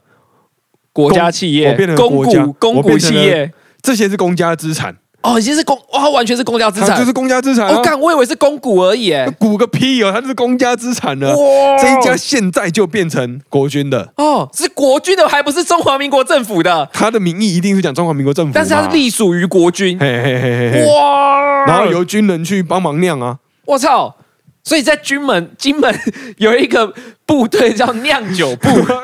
差不多这种感觉吧。当时照他们描述是由军人去酿，哦，因为那个工厂一开始并没有那么大的规模，呵，然后他他就有点像是他为什么要军人去酿，你知道吗？哎因为对那为个什么酒厂一开始一定会反抗。呵，哦，军人才不会反抗，是不是？我说的反抗的意思是说，你可能跟我要多少，我就会说哦，啊偷藏自己多少我？我我一年就只能生产，假设一百公斤好了，假设一百嗯公斤一定不止这个数字嘛。对我一年都只能生产一百公斤，那实际上我可能可以生产一百五，那嗯剩下的五十我哦可，能、拿去私卖。对拿去卖，我要赚钱嘛。哦哦哦，所以叫军人去酿，他说能酿多少全部拿出来，敢骗我就判军法。一方面是这样啊，另一方面就是这个怎么酿，嗯，怎么酿原本是属于这个。这个酿酒厂自己的哦资产、商业机密啊它的商业机密，哦但是军它变成公家了之后，再用军人去学嘛，哦，把它 SOP 做出来啊。对对对对啊，哦，啊以后企企业化，哦，但是以后照这个 SOP 啊。 对，就照着这样子做啊。哦你看，就就差了这一段描述，这其实后面都有很多很多心酸。我觉得站在酒厂老板的角度来说，他应该是心酸的。 对啊，超悲哀的欸。我世世代代可能传承了五六十年的家族企业就这样没了，就是它也不会没了，它从另一种方式延续下没来。有，可就不属于不再属于自己的。对，就不是他们自己家的，对啊，就不是家他们自己打拼出来的。但是你也可以说它是成为一个国家的。哦，永久传承。对对对啊，可以可以这么解释，看看他怎么想啊。那但就我觉得在那个当下，看他对国军的喜爱程度有多高喽。 哦，对，就是看多了这个公卖制度，就是我们从后面这个角度来看，会觉得哦，no 没什么。嗯，从现在这个角度来看，很棒啊，金门高粱卖到全世界都是啊。哦，对啊，但是在那一个当下，在那一个当下，你就想象你家原本是卖某一个面店，你家的面超好吃，哦，然后变成眷村牛肉面，然后就是变成那个有一有有一个呃国独军家酱料，啊然后就突然有一天，军队或者是现在民进党政府突然过来说这是国家的，哦，哦，我会有公务员过来这边帮你炒菜， 然后你收的你收的东西全部都要，你收的钱全部都要入我这个公账。哦哦，对，然后我们以后都会聘请特级厨师，通过国家考试的特级厨师来呃哦对，炒那。那你心中的想法是什么？哦，就我觉得应该是五味杂陈啊，对啊，对啊，对啊，不肯一定会不好，但嗯我觉得站在过去的制度上来说，你要说是好，我也觉得不好说啦。我嗯觉得就是真的是，真的是看你看你是不是是不是为既得利益者啊对对对，就是对啊就是要这样看。然后他的文字叙述其实不止在胡琏将军，哦他还有好多。我记得那时候还有那个那时候的国防部长那个于于于于什么的，哦，反正他也是鱼肉 任哦，他不是哦不是，就那个那个时候的国防部长也是，他也有一栋属于自己的建筑物，然后也、哦也是讲的哇，什么小时候什么五岁就会读四书五经，哦，哦《讲论论语》《大学》《中庸》，哦，吹得一头一脸的就是倒背如流啊。哦哦人家讲上联，他马上讲下联这样子啊。哦，然后哦、看到鲤鱼那个什么鲑鱼洄游就 会怎样？啊啊就有各种各种描述啊，然后说什么十七八岁的时候哇，哈哦，佛亭亭玉立啊，啊什么哈佛邀请就读之类的、啊。哦，就是有各种描述，反正就是他描述的很神呐、啊然然后还有什么？这是他爱用的碗筷哦，那这个你看非常的典雅什么什么的，这样子、就是就有点妙的那种感觉啊。哦，就又在造神呢。对对，就是他们有很多这种建筑。嗯，那我我觉得，我觉得在古宁头跟八二三的脉络下，我能理解为什么有这种建筑，哦，就我我能够理解为什么有这种理解这种建筑，所以我能够理解为什么金门会这么蓝，哦，了解。所以它这是一个世代的教育嘛。呵呵呵，但是我同时看到，在很明显现在的这些文字叙述出现了一个抗争。嗯我说的抗争并不是激烈的，而是哦，它是渐进式的。叙事手段上的一个渐进，嗯，就是像刚刚我说的那个胡琏将军的展览的一角，他对的啊一隅就有写他的推行的公卖制度对，啊，啊起码有一点点在改变。就有点正反并成。对啊，还原整就公正的看待这个历史。啊呃呃，然后其实后来二零二零开始的展览，嗯，那就一定是小英政府时期的。对对对它对的对。展览上面就写的文绉绉的，就是那个时候的国民党政府什么进行意识形态的宣传之类的，就是哦，宣传爱国主义，因嗯为那个时候的金门人对于土地跟人文是被国民党破坏的，嗯嗯然后国民党是没有办法压抑住当地的居民，没错。所以那个时候国民党采用的策略就是爱国宣扬主义的，哦，就是宣扬爱国主义啊，哦然后来团结金门人的心。哦，然后反正就是，总而言之，就是经过这些啊曲折离奇的过程啊，啊、哦，就是那个九弯十八拐之后，金门人就变得就是越来越爱国了。但是其实现在这个情况在台湾各各个地方其实都有其实台慢湾慢以被前扭也转，是这样、啊，对啊，他对啊但现在在台湾各个角落都有在开始慢慢扭转对，啊，对啊，其实台湾已经出现了扭转了嘛。对就是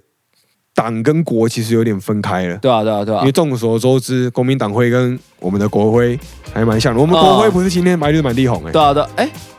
国徽不是这吗是？国旗啊，哦，是国旗，国旗才是青天白日哦哦，满地红。中间那一颗蓝白的对，才是中间那颗国徽蓝白才是国徽啊。哦。啊，那个跟国民党徽有点像啊，有兴趣的自己 Google 一下。哦，原来在几百年前就暗示了那个蓝白会合啊！蓝白红是在一起 的，这百年前就暗示啊！今年是民国一百一十三，哎，一百一一十二十二，年。对 啊，